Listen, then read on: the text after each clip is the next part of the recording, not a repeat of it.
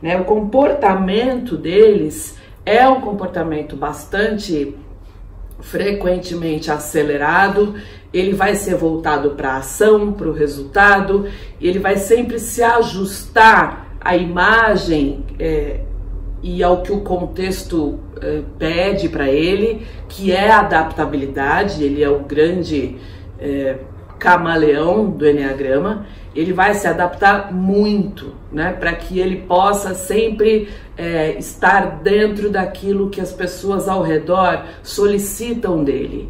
Então ele vai tender um pouquinho, às vezes, na parte comportamental, é, a esconder, a, a, a não olhar para os erros e para as limitações, né? Ele vai ter um comportamento competitivo não só com os outros, mas com ele mesmo e principalmente com ele mesmo. E o tipo 3 ele não tem nenhuma, nenhuma questão relacionada é, frequentemente à autoestima.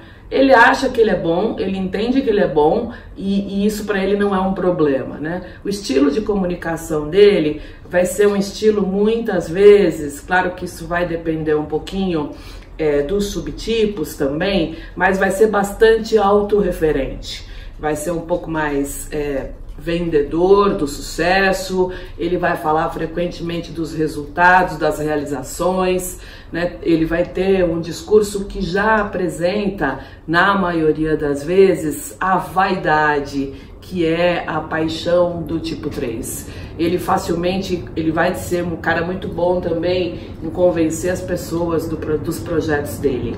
É, a vaidade ela vai se apresentar para o tipo 3 numa forma de que ele precisa colocar a mão em tudo. A paixão dele é dizer: se eu não fizer, não vai sair bem feito. Eu preciso fazer com que tudo aconteça e quando eu coloco a mão, isso sai de uma forma muito melhor, né? E isso esconde um medo dele de não ser valorizado. E, e, e ele tem, obviamente, o desejo dele é de se sentir valorizado, né? E aí, é, é ele acha que as pessoas, ele tem também uma crença de que as pessoas são medidas é, pelo que elas conquistam e tudo mais.